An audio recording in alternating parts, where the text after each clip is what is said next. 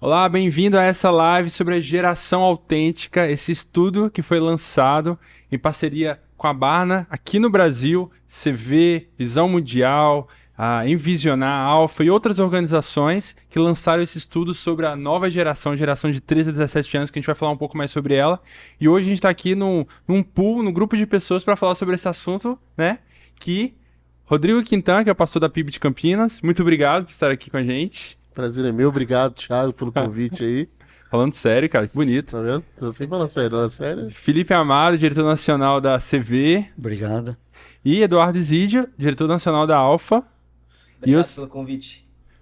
E eu sou o Thiago Faria, aqui da Envisionar. Então hoje a gente vai conversar um pouco, né, gente, sobre esse lançamento incrível que aconteceu esse mês aqui no Brasil, da geração autêntica.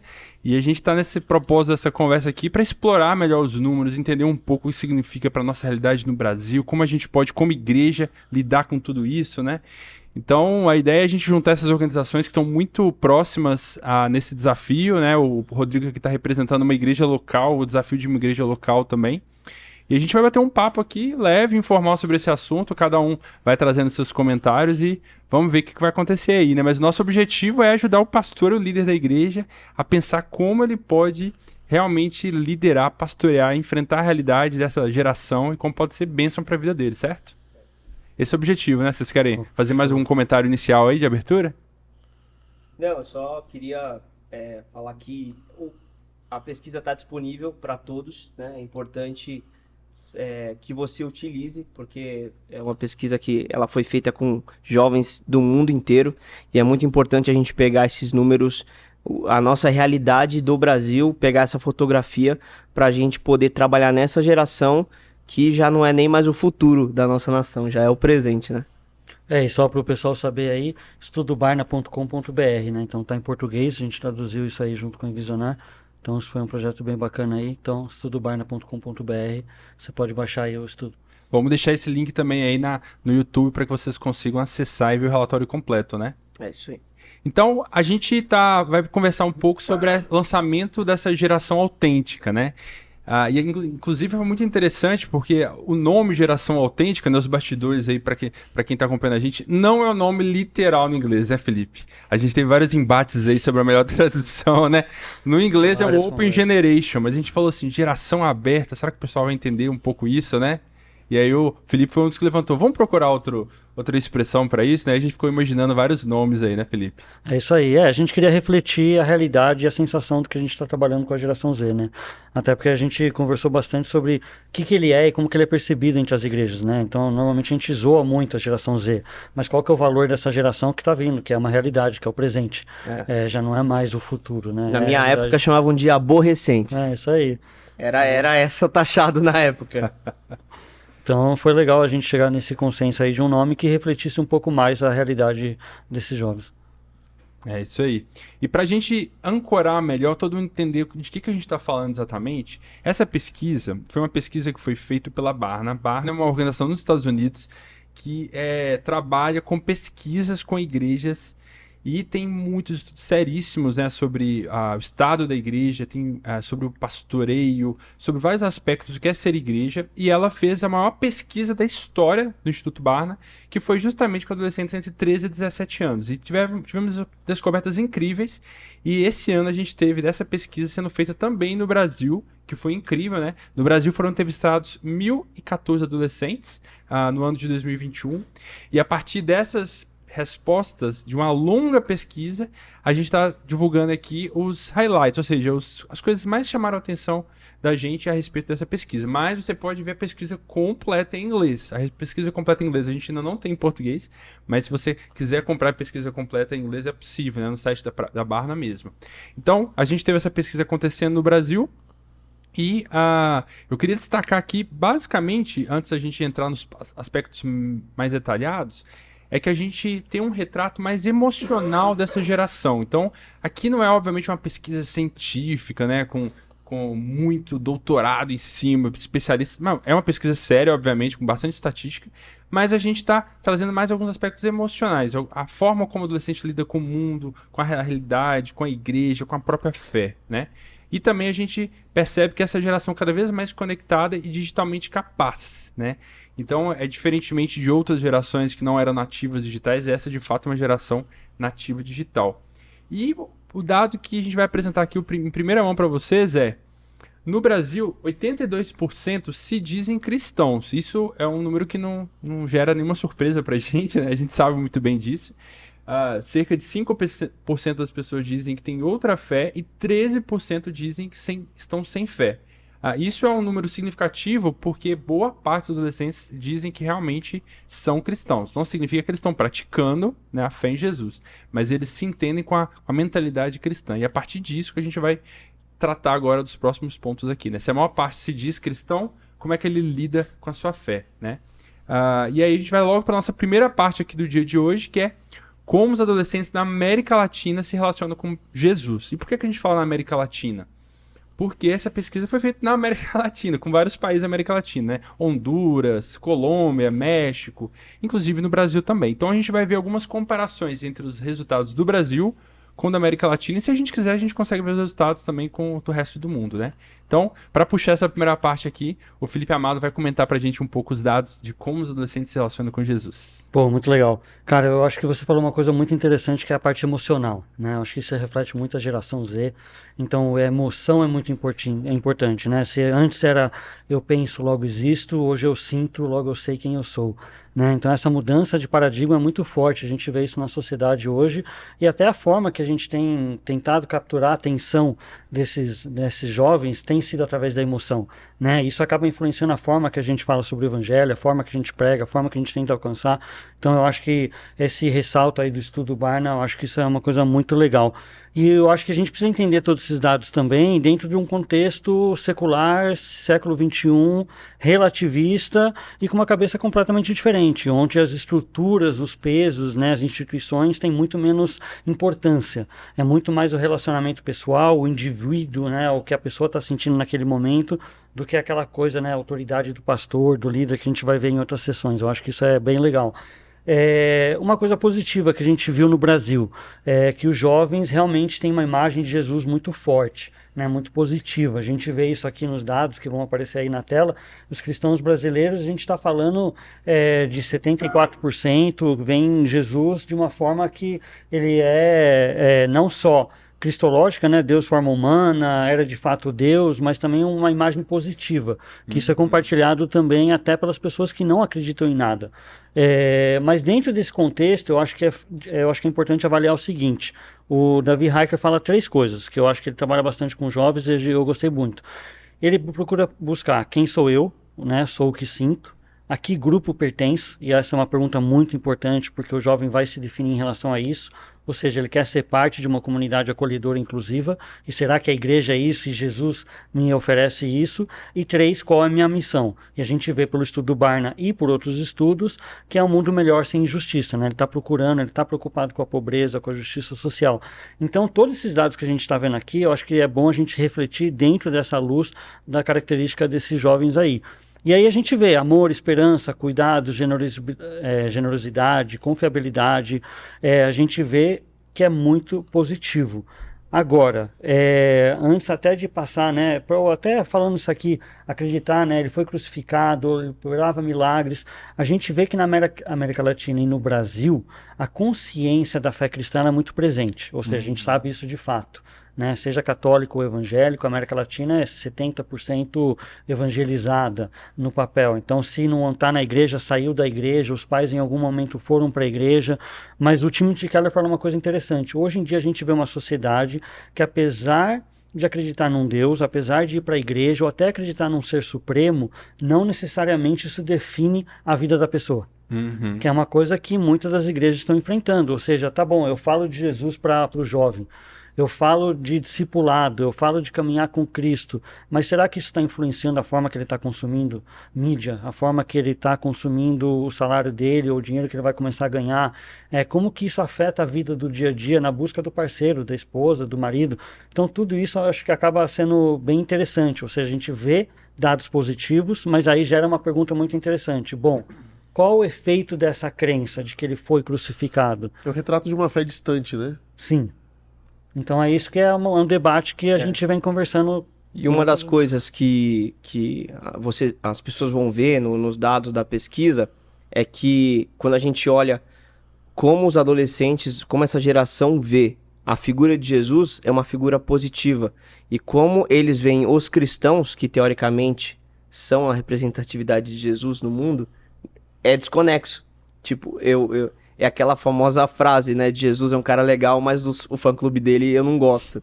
É, é- assim, isso leva a, a, a- a gente a pensar também é, quais os exemplos que a gente tem deixado para essa geração, porque o que a pesquisa mostra é isso, que eles estão abertos e que eles identificam Jesus como uma pessoa que realmente existiu, que tem, que tem vários atributos positivos, mas e- não, isso não se copia para os cristãos. Isso é uma coisa bem perigosa.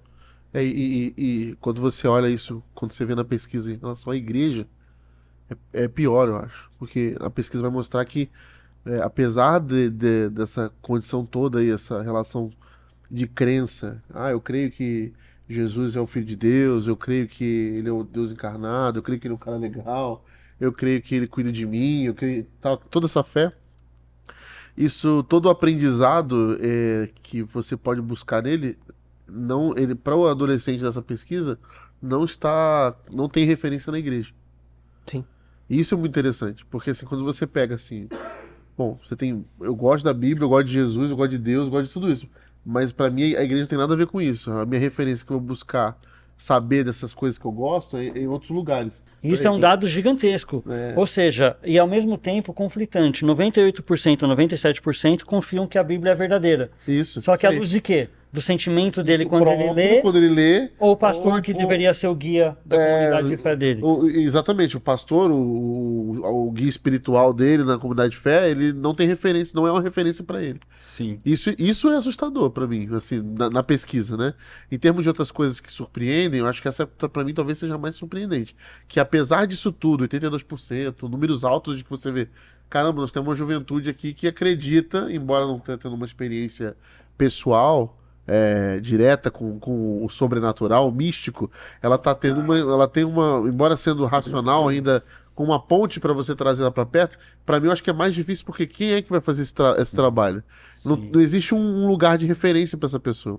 Sim. É, eu acho que a igreja também pecou, né? A gente perdeu o bonde um pouco de ser essa referência. Não, Porque a dentro é do- da igreja, inclusive. Isso, É. tanto do mundo eclesiástico, todas as crises né, matrimoniais de líderes conhecidos, financeiros, políticos, acabam minando a- a- o, o- né, o potencial dele ser uma referência positiva com esses jovens. Se você olha no- a, a- a data da pesquisa é, e o cenário, por exemplo, da igreja brasileira nesse, nesse período, é, é, um, é só mau testemunho. É só notícias degradáveis, assim, tipo, do que, se você pegar o recorte Brasil, né? Uhum. Você pega o recorte Brasil, você vai ver assim, ah, como que você olha hoje? Só escândalo.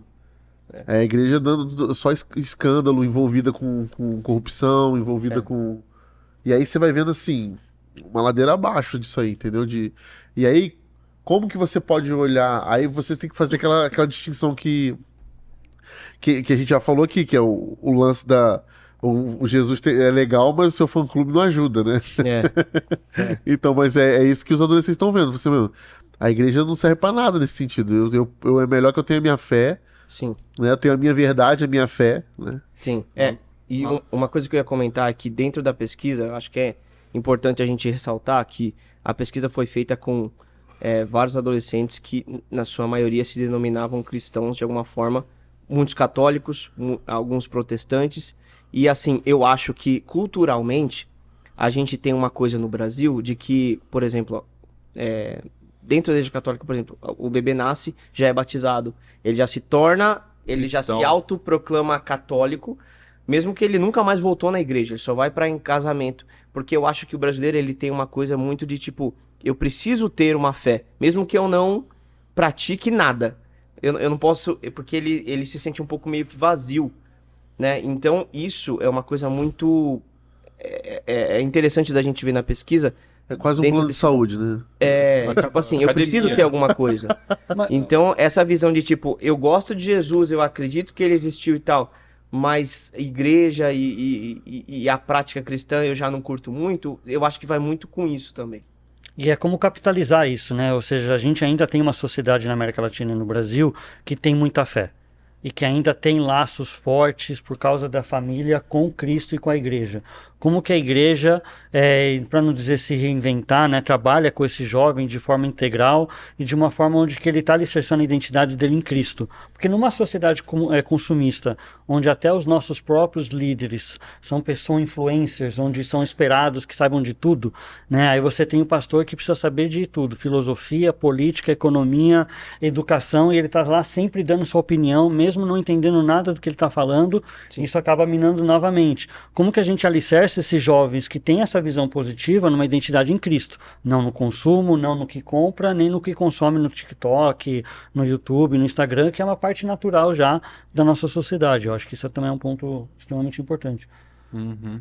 E até esse dado, né, Felipe? Apesar de ter 82% que se dizem cristãos, só 45% se dizem comprometidos com, com, com Jesus, né? Então é, aí já tem uma quebra gigantesca, já, já metade, né? Literalmente é, e, é metade. E volta aquele tema, naquela pergunta: quão, quanta diferença faz é. acreditar em Deus na sua vida vida? O que, que muda? É, né? e, e, a outra pergunta que a gente coloca aqui também, que a gente coloca, outra pergunta que coloca aqui também é, é que esses 45% foram corajosos por na presença do pai dizer que não estão comprometidos com a igreja. Né? Porque de fato isso é uma, é uma, é uma é um número que eu acho que talvez até aumente se a gente for pensar no, na realidade brasileira, evangélica, pelo menos, né?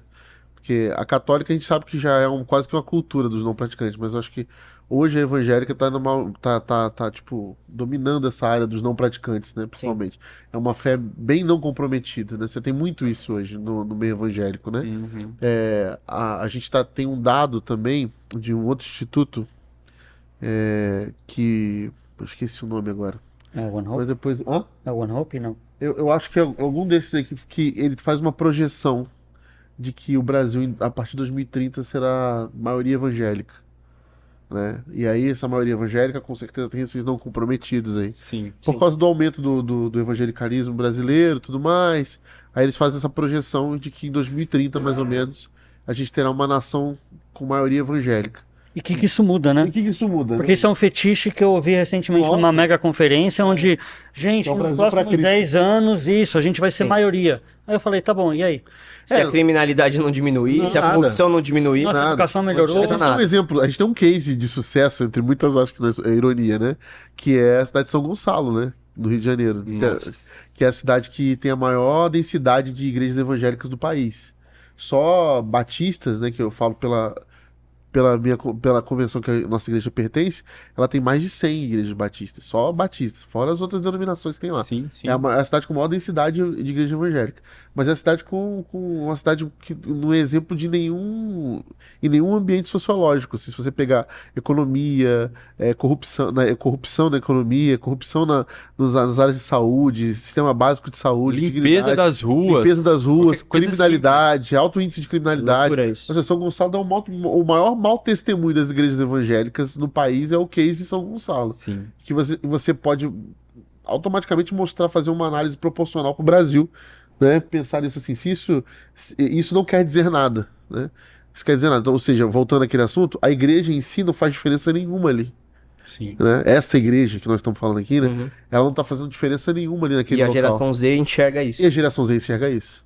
Ela fala assim, isso, como que isso muda? Coisa que no passado a gente viu, por exemplo, na, nas décadas é, dos, da, da, da, da, grande renovação espiritual, em que se trouxe uma, um avivamento, uma, a tocha do avivamento brasileiro que veio com as assembleias, que veio com o Brasil para Cristo, que veio e que necessariamente as igrejas históricas rejeitaram um pouco, ou muito, né? Vamos botar aqui, mas é, que ficaram com medo dessa coisa do, do, do Espírito, do, do Espírito Santo e dos seus dons, tudo mais. A gente recuou né, foi para uma geladeira.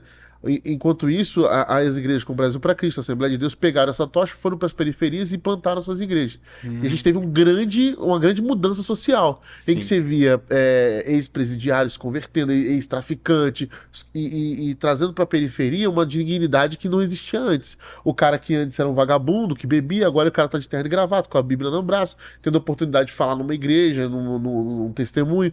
Esse tipo de coisa se acabou, né?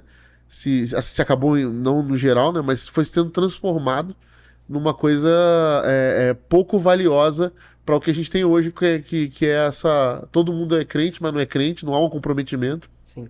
Porque essa galera que era impactada com o evangelho na década de 70, de 80, com esse movimento de avivamento, eles transformavam a vida deles. O cara era quase que um crente agora, eu, eu não, não, não, não, vou ali e tal. Aí houve aquele lance dos Bíblia, que eram os caras que andavam com a Bíblia embaixo do braço, né? Tudo isso ao longo do tempo foi se esvaziando, né? A gente foi se tornando uma. Essa, aderindo a essa, essa prática da, da, da, da religião, do, da, da fé não praticável, né? eu acho que não, não se atualizou a imagem ou símbolos do que, que significa pertencer a uma comunidade. Isso, esse pertencimento, né? E se de um lado a gente vê um peso muito grande na emoção da experiência do culto, ou seja, se eu não chorar no culto, eu não sentir a presença de Deus, por um outro lado das igrejas históricas, a gente perdeu completamente qualquer simbologia do que, que significa ser parte do corpo. Exato. E como que isso muda a comunidade. Até porque a comunidade já se fracionou, né? Com a, com a modernidade hoje, você mora 40, 30, 20 quilômetros da sua igreja. Você já não mora mais na igreja, né? Na Assembleia Histórica, onde você, no bairro, vai, no bairro. onde todo mundo ia junto andando. Sim. Hoje em dia você pega seu carro, seu metrô, você assiste online, Assiste que é outro desafio e outra coisa boa, né? Como que você pesa tudo isso. Então isso aí são desafios interessantes, ou seja, resgatar a simbologia do que, que significa ser corpo do Cristo. Exato, que é o lance do encontro, da presença, tudo isso vai, vai trazendo um novo, vai resgatando significados que eram preciosos no passado, que faziam sentido para uma geração, criava tradição, porque isso criava tradição. E, e para a família a tradição é importante como, igual a rotina.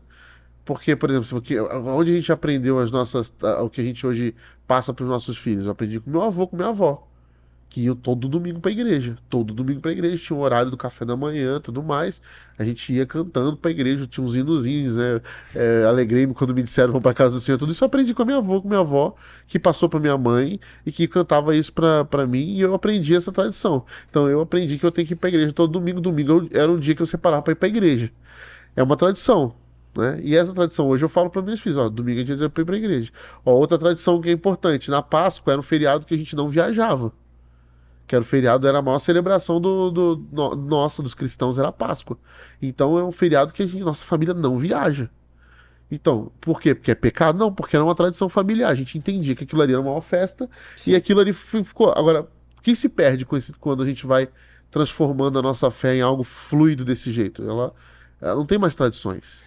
É, praticamente o todos os feriados do Brasil são cristãos não, e nenhum deles as pessoas se lembram. Não, isso, então, Poucos o, se lembram o cristianismo, né? é, o cristianismo está se tornando algo é, um pouco tá, é, tá, é, palpável. Uhum. É fluido, né? Ele é muito é, líquido, né? É o que chamam de fé líquida, que, que a gente conversava antes. É, ele tem poucas coisas é, é, é que você consegue. Por exemplo, se eu falar do, do, do cara que é judeu, né? Se você vai numa família de judeu, de judeus, você vai ver uma tem uma tradição ali. Eles têm coisas bem delimitadas, né? Em todas as gerações. O, o, adolescente judeu, ele sabe as obrigações dele, o que, que ele vai passar e tudo sim, mais. Sim, sim. Assim como outras religiões também mais fortes, assim, né? Se você pegar as monoteístas agora, pega o Islã, pega o, o, o judaísmo, você vai ver que eles têm coisas ali fortes. Tanto, você pode ir para as mais ortodoxas, né? Os movimentos mais ortodoxos com os movimentos mais de boa, né? a gente vê ainda assim tradições fortes familiares. Se você conversar, não, lá em casa a gente faz nesse dia a gente não faz isso. Né? Até a própria carne na Semana Santa já se tornou uma coisa meio diluída já. Sim. Né? A galera não tem problema mais em comer, fazer um churrasquinho na sexta-feira santa. não tem mais. Então, assim, por quê? Porque realmente se desconstruiu tanto para uma para se, se tornar uma religião legal e fluida que eu acho que a gente perdeu coisas que realmente davam identidade a prática daquilo. Aham. Entendeu? É... E aí eu pergunto, qual que é a maior crise dessa geração? Identidade. Se você, até vendo na, na, os números da pesquisa, você, vão, você às vezes vai ver números com, contrastantes exatamente por causa disso. Hum. Porque ele enxerga uma coisa, daqui a pouco ele, ele já está enxergando uma coisa completamente diferente. Eles têm essa, é, essa fluidez na identidade. Por isso que a gente sofre muito isso. Porque falta essa solidez tanto do, do, dos líderes evangélicos, do até da própria família, né? E, e, trazendo pro, até para um ambiente familiar, que nem eu falei, né? Muitos, muitos dos adolescentes que foram da pesquisa são cristãos, mas é, na, na minha adolescência era era incomum um adolescente que, que, que tinha os pais separados, divorciados. Hoje, pelo menos na minha realidade, é a maioria. Não é que tá igual. A maioria já passou por outros casamentos e tal. E eu não tô falando, né? Eu não tô entrando em outro debate nessa questão.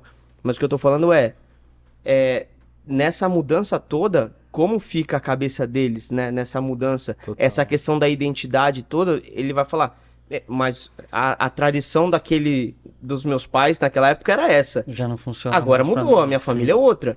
Então eu acho que tudo isso gira em torno dessa galera, dessa geração de hoje. É, Eu acho que a gente, assim, só um, um- uma autocrítica, ou seja, a gente perdeu o potencial de eles estarem tão abertos a ouvirem coisas novas, que a gente sempre partia pro não questione, aceite, é assim. Eu acho que nisso a gente perdeu uma capacidade de diálogo com uma geração que enfrenta muito mais e está muito mais disposta a tentar e arriscar. Então ele pode até olhar para os pais e falar: essa não é a minha tradição. Sim. Essa já não faz sentido para mim. E nisso tem coisa boa e tem coisa ruim. É, mas eu acho que às vezes a gente perdeu essa- o bonde de, de realmente entender como que a gente dialoga, como que a gente divulga as verdades de Cristo de uma forma onde eles também são ouvidos. Né? E sem cair no maniqueísmo, ah, isso é esquerda e isso é direita, que muitas Sim, igrejas ainda sim. estão caindo hoje. Que A é, gente fala de justiça social, não, isso aí não pode, isso é comunista. É. Ah, não, mas a gente fala do outro, ah, não, isso aí é de direita. E a gente, a gente se perdeu completamente no Brasil, ou seja, tem coisas muito positivas aqui que deveriam servir de lição para os nossos pastores hoje de como fazer melhor. Eu acho que isso que é o mais bonito de uma pesquisa dessa, ou seja, o potencial está lá. informação aqui, cara. Inf- Boa. A informação a gente tem acesso hoje é que os jovens estão sedentos. Isso é uma coisa que a pesquisa deixa muito claro. Ela está sedenta por caminhar com Cristo. A gente vê esses números, são gigantescos. é, de que, tipo, três de quatro, de cada quatro dos adolescentes querem caminhar com Jesus. É, 73% dos jovens querem se aprofundar na caminhada com Cristo. O que, que a gente está fazendo para alcançar essas pessoas? Para que a gente vire uma referência positiva, sem cair nos velhos maniqueísmos que a gente acabou caindo durante a pandemia, após a Eu acho, pandemia. é, eu, eu acho que a gente foi tão. é, talvez, né? Talvez, vamos tatear aqui, né? No escuro. Algumas coisas, né? É, eu acredito na passagem, das, nessa passagem de bastão da geração, a gente talvez perdeu alguma. Alguma, algum, essa, esse amor por aquilo que. Por que que acontece? A gente tem gerações lá, as mais antigas, que são os nossos pais, né? Lá atrás. É, que são essas que têm uma experiência profunda com, com, com o Evangelho, né? que fizeram parte desse movimento no Brasil, de quando os evangelhos começaram, não só os evangélicos, mas também o movimento carismático católico também, lá atrás começou a, a ter um avivamento de fé, uma coisa, um movimento mais, mais forte, e, e aqui no meio se perdeu como uma, é, como se a igreja tivesse perdido, a igreja no caso, né? a igreja se perdeu na sua identidade. E aí começam os problemas, porque quando a igreja se perde, a sua- a igreja é formada por quê? A igreja é formada por famílias. E quando as fa- essas famílias estão adoecidas dentro da igreja, a igreja deixa de cumprir o seu papel. né? O evangelho vai falar, Jesus vai falar disso no evangelho. né? Quando a igreja deixa de ser sal, eh, o sal perde o seu sabor e ele é jogado, né? ele serve para ser pisoteado nas estradas, né?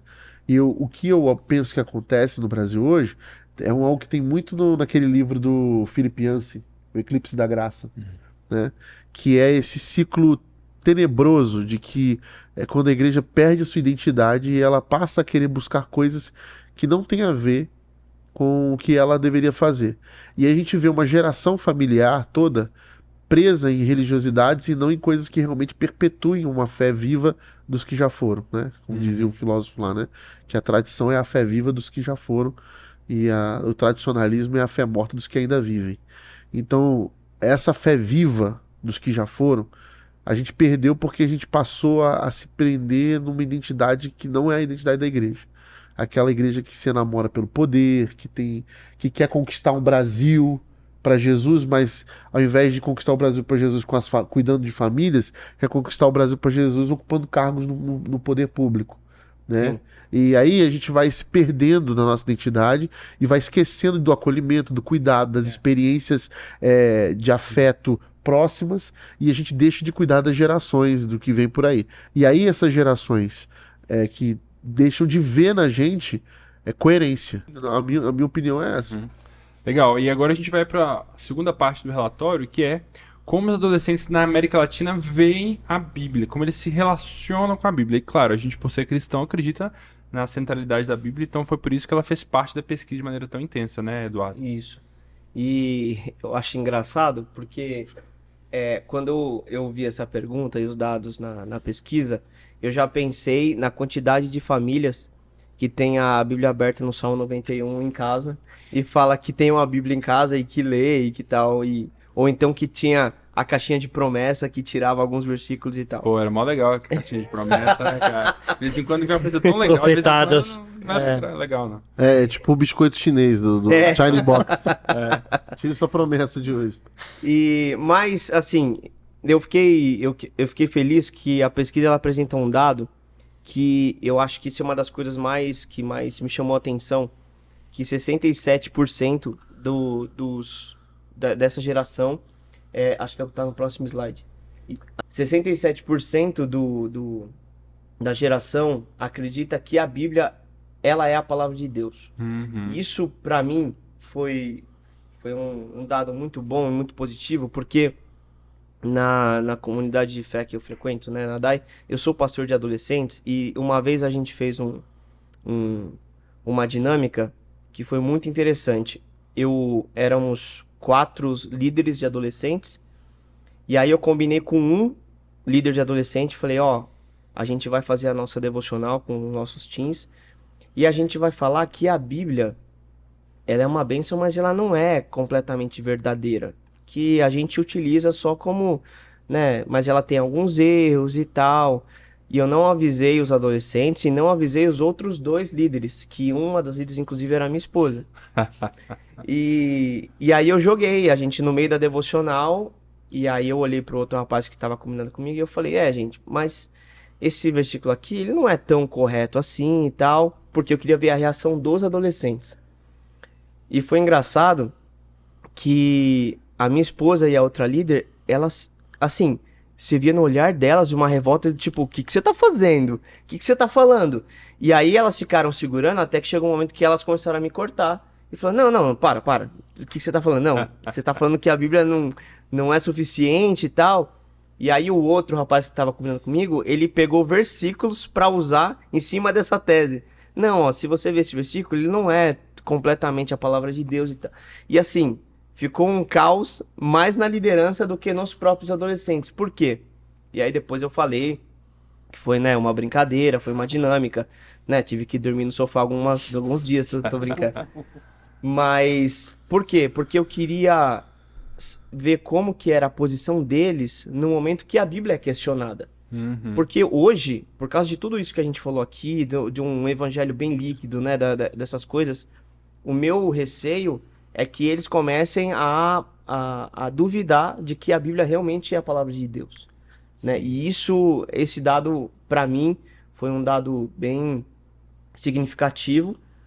Poderia ser 100%, mas é, 67% eu acredito que ainda é um número bom, assim, dessa geração acreditar que a Bíblia é a palavra de Deus. Independente se ela tem aquela, é, a- aquela intimidade maior com a palavra ou não, ela não duvida daquilo que está ali. Né? E isso para mim foi muito relevante. Não sei se alguém mais quer comentar dentro disso, que eu queria comentar um outro slide, mas se vocês quiserem comentar. Não, fica à vontade, velho. Segue o jogo. Isso daí foi uma coisa. Desculpa, mais um. Passa mais um slide. Isso daí. Também foi uma coisa que me chamou muita atenção. E tá um pouco dentro daquilo que a gente comentou. De que é, já foi até feita uma, uma pesquisa, esqueci o outro, o outro instituto também, que falava que como as pessoas chegavam ao evangelho. E assim, se eu não me engano, era 13% era pelo pastor, é, 8% era por pregações online e tal. E a maior parte, é, quase é, 80%, era através de familiares e amigos, né? E isso tá refletido aí. Só que a gente tá falando de Bíblia aqui, né? Quem incentiva essa geração a buscar a Bíblia, a ler a Bíblia? A gente pode ver ali que os pastores, sacerdote e ministro é, tá com 59%, né? Tá acima dos pais irresponsáveis. E isso pode parecer uma coisa boa, mas para mim me trouxe um pouco. é, eu fiquei um pouco pensativo. Por quê? Por causa do outro dado que tá ali do outro lado, ó. O líder de juventude. 27% do, dos, dos líderes de juventude estão incentivando os seus adolescentes, a sua geração, a ler a Bíblia. E aí eu pergunto para vocês, no dia a dia, quem está mais próximo dos adolescentes, o pastor ou um líder de juventude? Uhum. Porque quando, essa é a minha percepção, quando uma- um, um adolescente responde que quem incentiva mais ele a ler a Bíblia é o pastor, ele tá falando do culto de domingo. Quando o pastor pede para abrir a Bíblia e tal, Uhum. e ter aquela, aquele momento de leitura da palavra no domingo. Agora, no dia a dia, na segunda, na terça e na quarta, o pastor não tá ali, né? É, ele tá competindo com o smartphone, né? Exatamente. Então o YouVersion da vida dele tá quase o mesmo efeito que eu vi o pastor de jovens dele na igreja. Exatamente. E assim, eu como pastor de jovens, é- é, eu fico preocupado com isso. Será que a gente está incentivando essa galera a, a, a ler a Bíblia? E, e, inclusive os pais ali. Os pais tinham que estar estourado, né, ali, e eu acho, na minha percepção, os líderes de juventude. E tem um outro dado que eu não sei se a gente vai conseguir mostrar aqui, que a pesquisa mostra que é muito interessante, é que pela pesquisa os adolescentes preferem, essa geração, eles preferem ler a Bíblia sozinhos, quando estão sozinhos. Esse é um dado muito interessante e também muito preocupante. Por quê? Por que, que eles gostam de ler sozinhos? Aí a gente pode abrir um leque de opções aqui. Só que o risco é, quando você lê uma coisa sozinho, você interpreta de acordo com aquilo que você pensa, de acordo com a tua realidade. E, e pode ser que, por exemplo, é, lendo a Bíblia com um grupo ou com um líder, ele tem medo de ser julgado, de eu já eu já li a Bíblia em devocionais com um grupo de adolescentes que meu, o adolescente fez uma pergunta assim, que na minha escola bíblica dominical, quando eu era adolescente, era uma coisa muito básica. E ele fez a pergunta, só que como foi a minha reação ao responder para ele? Eu, eu realmente abracei ele e ensinei. Eu falei, ah, não, você tá brinca... brincadeira que você não sabe isso aqui. Isso aqui é o básico da fé cristã. Mas eu já tô limitando ele de fazer uma pergunta. Que vai. E os outros também, né? E os outros Pra também. ridicularizados pela referência que eles têm na frente deles. Eu já participei de cultos, né, dessa geração. Eu vi, não é coisa que me contaram. Eu vi a líder de adolescente brigando pra galera fechar o olho e orar. Eu falei, meu, se você não tá criando um ambiente que o adolescente quer fechar o olho e orar, não é o adolescente que tá errado, Uhum. né? E, e- e- e isso me preocupou muito, essa questão de que, ah, beleza, eles querem ler a Bíblia, eles têm acesso à Bíblia, mas eles querem interpretar de acordo com aquilo que eles têm. Não, E, eu- e refletindo aqui só o que você falou dos pais, né? Numa sociedade onde a maioria estão em grandes cidades, quanto tempo que os pais de fato estão tendo com os filhos? Uhum. O que vira ainda mais chave porque- o envolvimento da igreja para também ajudar os pais. Ou seja, deveria ser os pais, deveria ser os pais que lê a É história, que eu ia que falar. lê a né? Bíblia. Mas quando o pai trabalha 12 horas por dia ou a mãe está fora também É. trabalhando, né? Como que você divide essas responsabilidades? Ou seja, assim, a educação, a Bíblia é dos pais. É isso que eu ia falar. A igreja trabalha com a família. Então, assim, a igreja ela, ela, ela tem os seus eventos, mas quem passa mais tempo com os filhos são os pais, né? É discrepante no tamanho de, de horas que você tem num ano para para das famílias dos filhos com os pais e os filhos com a igreja. né? É, é aquela Ou os mesma filhos com iPhone, né? É, qual que exatamente. passa mais É tempo. que é assim, aquela mesma, aquela mesma problemática, tipo assim, ó, que é, você não. A, a escola não vai dar educação pro seu filho, você vai, você vai educar ele e você vai levar ele pra escola, pra escola ajudar você na, auxiliar você na educação. Assim é a igreja também, né? Tem um ditado africano que é muito legal, que ele fala que é para se fazer uma criança é necessário duas pessoas, para ser, pra- mas para educá-la é necessário uma vila inteira. E eu, eu creio muito nisso, tipo assim, é um trabalho conjunto, não, não tem como você é, achar que isso aqui vai resolver o problema dele. Ele todo domingo na igreja tem uma agenda eclesiástica bem definida, tanto todo sexta-feira, todo sábado de culto de jovens, e dá para ele um- uma dinâmica do, de leitura bíblica semanal também, não adianta. É aquilo que a gente vai voltar a falar de uma geração que customiza todo, tudo que ela faz. Então ela vai customizar até a sua leitura. Por que, que ela gosta de ler sozinha? Porque eu vou pegar aquilo como, como base, vou falar para você que eu já li a Bíblia, aquilo interessa para mim daquele jeito, eu vou ver quem é que interpreta do jeito que eu quero, entendeu? E é aquilo que concordar com aquilo que eu penso vai fazer sentido. Então, eu já não tenho um Jesus, eu já não tenho um Deus.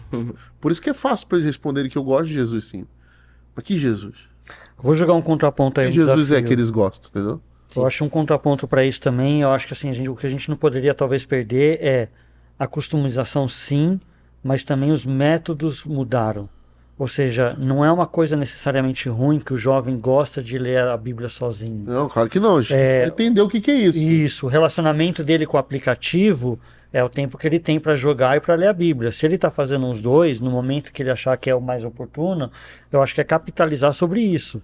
Né? Da mesma forma que a gente trabalha com, né, tipo, ah, a gente está lançando estudos bíblicos, a gente está lançando para capitalizar sobre uma preferência desse jovem pelo aplicativo ou pelo celular, para a gente também não taxar eles também, né, de falar assim, bom, os caras estão só fazendo isso, mas não estão fazendo É, outro. eles estão fazendo isso porque é o que resta pra eles fazerem, aquilo que a gente falou no início também. Né? É, ou eles estão tateando no escuro algumas coisas que chegaram pra eles, eles estão vendo e meio que tá no hype, né? É. É, Dentro tá no- disso que você falou, vê se tem um slide aí, é, como os adolescentes leem a Bíblia. Aí, ó. Aí, esse é interessante. É, 55% é, passaram um tempo refletindo sobre o que ele leu. Então, teoricamente, né, ele vai refletir sobre aquilo. Mas 40% é falando que lê sozinho. Quando você lê, né, é, e é, é muito interessante esses números aí, porque é um pouco disso que a gente está falando. É, eles estão dispostos a conhecer, a ler a Bíblia, e, e hoje está muito mais fácil nos aplicativos e tal. É, agora, a questão prática, porque é isso que a gente começou falando no começo daqui do, do podcast, do, do- dos cristãos, nós, né? Que exemplo que nós cristãos estamos dando para essa geração? Que exemplos que essa galera vai dar para a geração que vai vir depois deles, se eles lerem a Bíblia e não terem uma correta interpretação e uma correta vivência daquilo que está sendo falado ali? Uhum. Isso, isso que me preocupa, a geração até que vem depois deles. Porque a gente, pode ver, quando a gente começa a falar de, de ah, que o cristianismo hoje, a igreja se perdeu em alguns pontos, que a gente tem uma referência lá atrás, né, dos nossos avós, a gente tem uma referência que a gente julgava que era boa. Tinha pontos X ou Y, mas a gente julgava que era bom. Que referência que eles vão ter para a próxima? É, e, e- e uma coisa interessante nesses dados é que você, por exemplo, você pega ali abertos à Bíblia e desengajados com a Bíblia, que são quase o mesmo grupo, vai? A gente pode somar esses dois, Sim. né? Porque os caras estão abertos à Bíblia, pode estar desengajado com a Bíblia também. Mas eles podem, em comparação, a- em vis-a-vis com os outros grupos, eles podem estar juntos.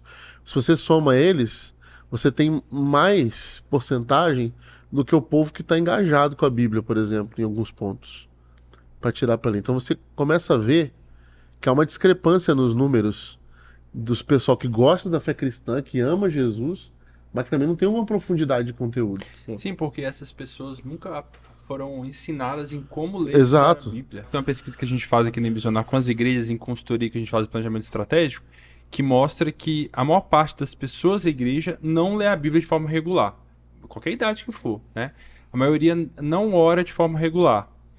É, e aí, quando a gente vai perguntar para essas pessoas por que, que elas não oram ou não leem a Bíblia, é, uma das coisas que elas falam, de forma que pra gente é uma surpresa muitas vezes, é assim, porque nunca foi a- nunca me ensinaram como fazer isso. Fala, como não? Tem escola bíblica na sua igreja. Uhum. Tem pastor todo dia que prega. Você fala, não, mas uma coisa é alguém ler lá na frente ou, ou explicar um, um versículo, um trecho bíblico numa mensagem, numa escola bíblica dominical. Outra coisa é aprender de forma autônoma como é que eu posso para minha casa interpretar o texto bíblico, ou como é que eu posso orar. Tá bom, eu sei que eu oro agradecendo pelo almoço e pelo dia, mas como é que eu vou além disso? Ah, não, já me falaram que tem que adorar, pedir, mas ainda não foi suficiente para entender como tem uma vida de oração. Então, às vezes, a gente bota a culpa nas pessoas de que "Se vocês não estão orando, estão lendo a Bíblia", mas a gente nunca, efetivamente, intencionalmente, criou processos e estratégias para ajudá-las a, a construir isso na vida é, realmente do dia a dia, né? Ah, uma leia, aula, mas não discipula a pessoa. leia Discipulado, de Tiago Faria. Eu não tenho esse Não, mas eu, livro. falar, eu, ia, eu ia falar sobre isso, porque Cara, é, tô brincando aqui, mas é verdade, porque assim, pra mim, eu pessoalmente, é, eu acho que a questão da leitura bíblica, de você ensinar a leitura bíblica pra alguém, pro seu filho, pro adolescente que tá novo na fé, ele é um, quase um dos passos finais, assim, da, da caminhada cristã.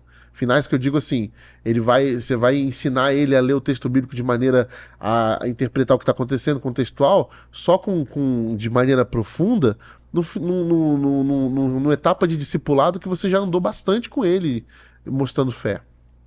Você pegar a Bíblia logo de cara pra uma pessoa que não conhece a fé cristã, ela não vai entender nada nunca, assim, tipo, vai ser muito difícil. Sim. E vai ser difícil, inclusive, você trazer questões práticas para ele se interessar por aquilo. Uhum. Você pode ver que os cristãos do, do primeiro século, eles não tinham essa esse, a questão da palavra, né? Eles não tinham a palavra é- é- era, era o Cristo e, a- e que estava neles.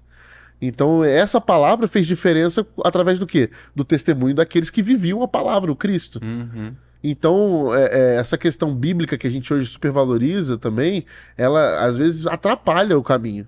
E aí, a Bíblia tem que entrar assim no momento certo, na hora certa, para quê? Quando a pessoa com uma maturidade entender o que, que as escrituras vão dizer e como você vai ler aquilo. Entendeu? Os cristãos do primeiro século, com a época que mais cres- que você tem um boom do cristianismo no, no mundo, que se espalha e, que, e até chegar no, no momento do que se torna uma religião é, oficial do império, você tem isso sem, sem, sem estudo bíblico. você tem sem estudo bíblico. Não Você tem caminhada, aí. você tem discipulado, você Sim. tem é, dizendo um pro outro o que Cristo ensinou, falando para ele alguém que ensinou, falando sobre vida, dividindo, partilhando, mesa, caminhada de relacionamento. É. Então, assim, eu acho que a gente às vezes vai, pu- puxa um passo e fala assim. "Por que Vocês não estão lendo a Bíblia? Lê a Bíblia, toma aí, lê a Bíblia. E a pessoa vai, vai vou, vou ler o quê? Eu vou ler Can- Cantares de Salomão? Eu tô lendo a Bíblia, entendeu? Eu, eu vou ler Apocalipse sem saber um monte de coisa que tá escrito O que, ali. que tem a ver com a minha E vida? o que, que isso tem? texto? É, como, Como se que eu torna conecto prático, isso com a como minha eu vida? conecto isso com a Só realidade. que, só que aí trazendo um pouco, né? Fazendo o meia-culpa da nossa geração.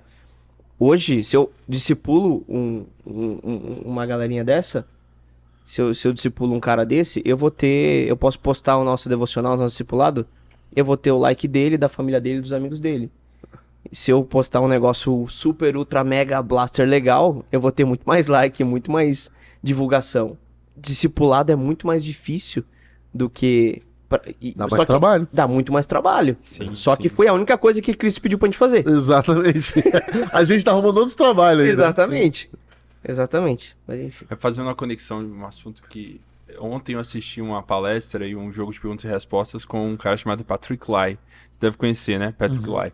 Ele é, um, ele é um empresário que faz missões pelo mundo. Assim, tem várias formas de definir o que ele faz, mas essa é uma delas. E ele trabalha com- em países fechados, abrindo negócios de verdade, né? Empresas de verdade em países fechados ao evangelho. É, para tentar, através dos relacionamentos intencionais, as pessoas conhecerem Jesus, né? Mas aí ele tá, eu conectei o que ele disse ontem ao nosso assunto aqui, porque ele falou que às vezes precisa 6 a 7 anos na média com uma pessoa que é muçulmano, por exemplo, convivendo intencionalmente com alguém todos os dias que é cristão, para essa pessoa falar assim: tá bom, agora eu quero ouvir mais sobre esse Jesus.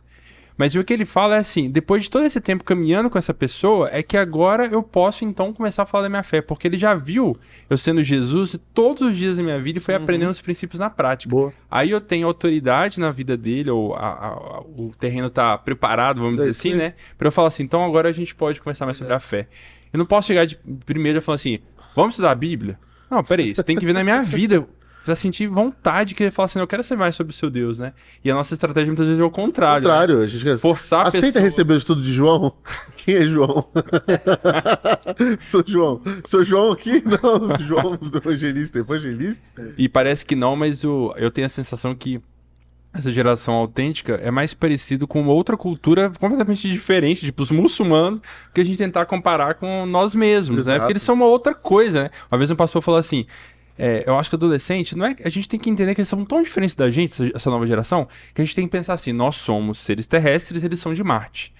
Tentar- a gente tentar separar o quão diferente nossas gerações são, né? Obviamente as necessidades são as mesmas. A gente precisa de Jesus, precisa de amor, precisa de salvação. Mas as referências são muito diferentes, né? As perguntas mudam.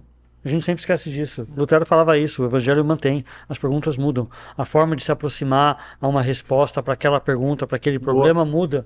E Lutero já estava falando sobre isso lá atrás, entendeu? Então eu acho que a gente sempre precisa se lembrar. Já tinha mudado na época. Já tinha mudado na época mais. dele e depois dele, depois Depois, mudou é. ainda mais, entendeu? E a, e a sociedade continua mudando.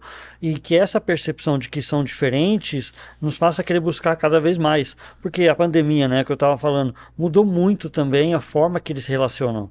Se antigamente eles tinham muita facilidade de se aproximar numa cultura quente como a brasileira, a pandemia esfriou muita coisa. Sim. Hoje a ansiedade social do jovem é muito maior.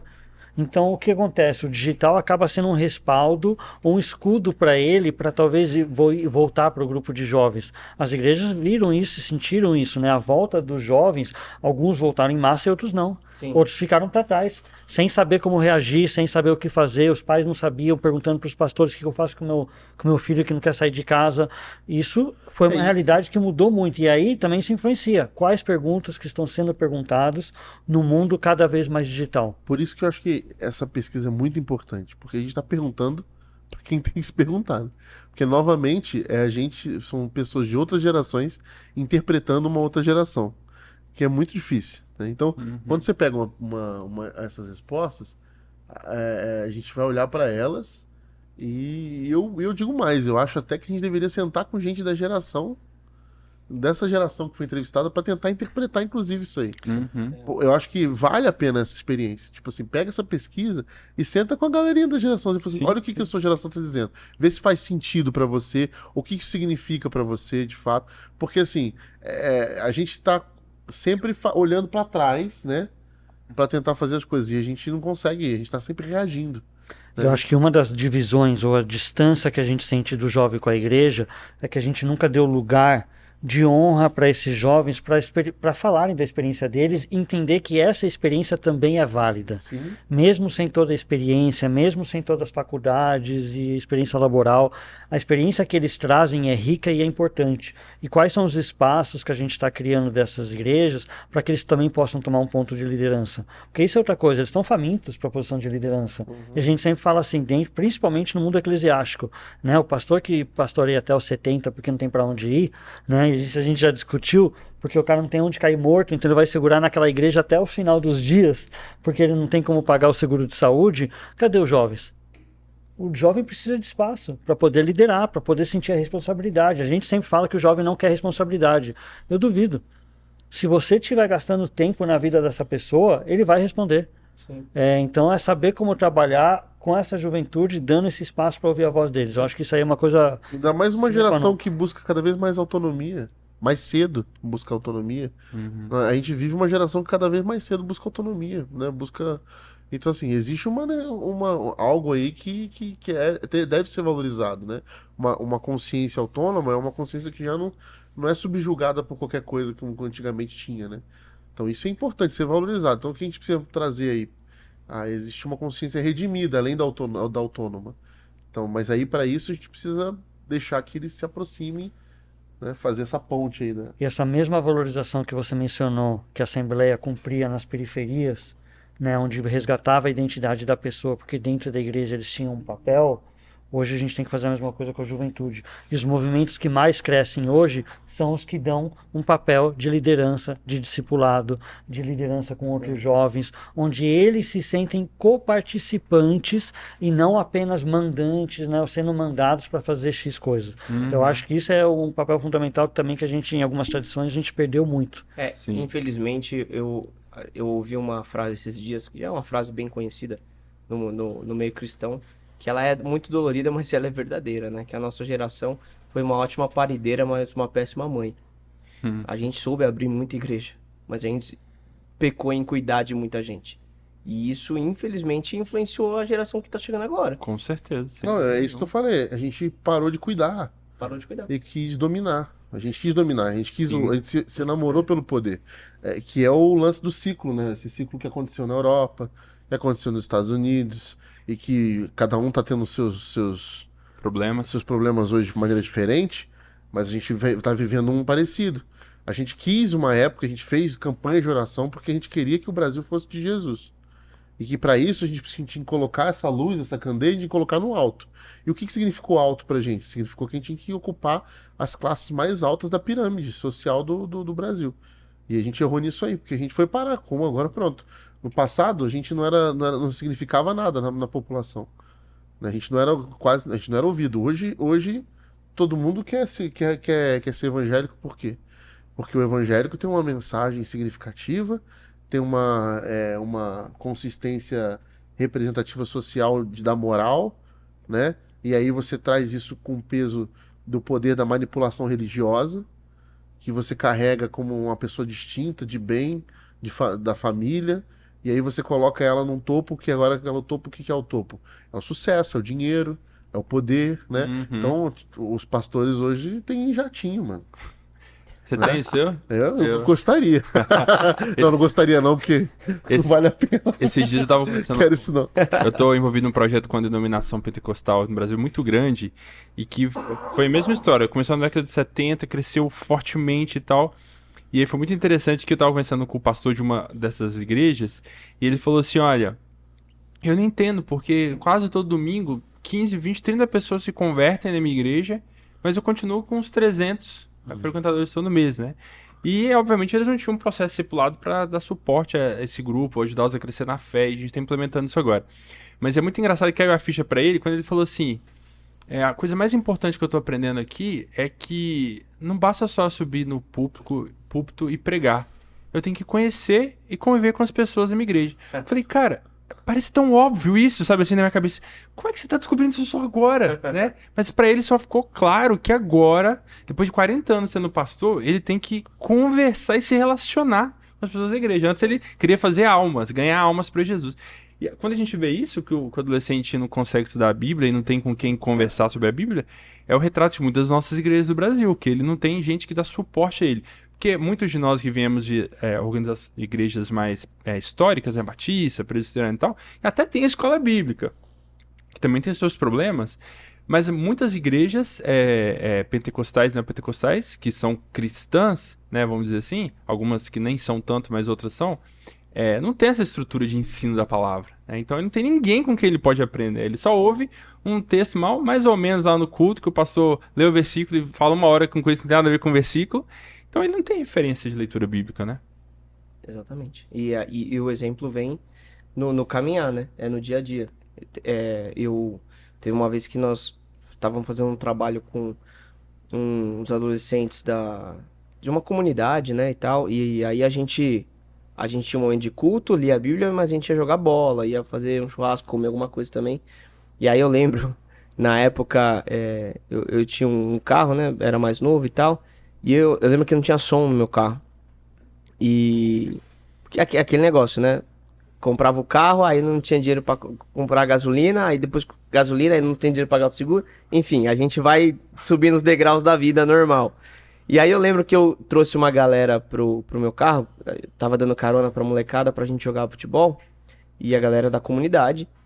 E aí o menino falou: Ô tio, você não tem. Você não tem som no seu carro? Aí eu falei, não tenho. Aí ele, como você não tem som no seu carro? Eu falei, ah, não tenho. Ó, se quiser eu consigo descolar um pra você, um DVD e tal, é legal. Aí eu, não, mas eu não preciso, tá bom, quando, quando eu tiver dinheiro eu compro. Mas você vai ficar sem? Eu falei, mas não tem problema, tipo, eu... E assim, querendo ou não, na realidade dele, era impossível, é, tipo, não ter uma coisa que era desejado por eles, entendeu? Mas nesse caminhar, tipo, se ele não tivesse comigo, ele não ia saber, é, é, é isso que eu quero dizer. É, eles precisam caminhar mais com a gente para eles conhecerem até o que é realidade do que a gente prega e, e assim que as nossas atitudes sejam aquilo que a gente prega também, né? Claro. E eu acho que isso acaba às vezes ensinando muito mais do que você ficar oito horas fazendo um estudo bíblico com ele, né? É você equilibrar isso e mesclar, né? Eu eu esses eu ouvi uma pregação de um pastor bem conhecido, bem famoso, e assim, aqueles pastor que eu tenho um pezinho atrás, eu acabo assistindo a pregação dele para eu quebrar isso dentro do meu coração. Mas às vezes não, não dá certo. E ele falou de púlpito, ele falou: Ó, oh, irmão, acabou o domingo, acabou o culto, não vem mexer as paciência, não. Quero ficar ir pra minha casa com a minha família. E eu falei: não, alguma coisa tá muito errada, assim. Como que o pastor não quer conversar com os, os membros da igreja dele, entendeu? E, meu, e aquilo que a gente falou no começo essa geração parece que eles não enxergam essas coisas, mas eles veem isso. E aí por isso que entra naquela questão de que eu gosto de Cristo, mas ah, os exemplos que eu vejo de cristãos não, não, não condizem. Sim. Mais algum ponto aí dessa, desse trecho que a gente está conversando sobre os cristãos, os cristãos, os adolescentes, como eles veem a Bíblia? Não, acho que da Bíblia é isso. E um detalhe legal é que eles ainda leem a Bíblia de papel. Apesar de toda a tecnologia, eles ainda gostam de ter. Não, eu acho que isso é um, é um ponto importante, assim, é, da gente frisar aqui. Porque a gente falou aqui sobre é, o lance da importância da, da leitura da Bíblia. E às vezes a gente falou assim: ah, não, mas isso aqui é um, é um passo que exige maturidade. E eu acho que isso é importante a gente frisar. Nós cremos na Bíblia como a palavra de Deus e cremos que ela é um instrumento da nossa fé importantíssimo. Só que ela precisa ter o seu lugar. Né?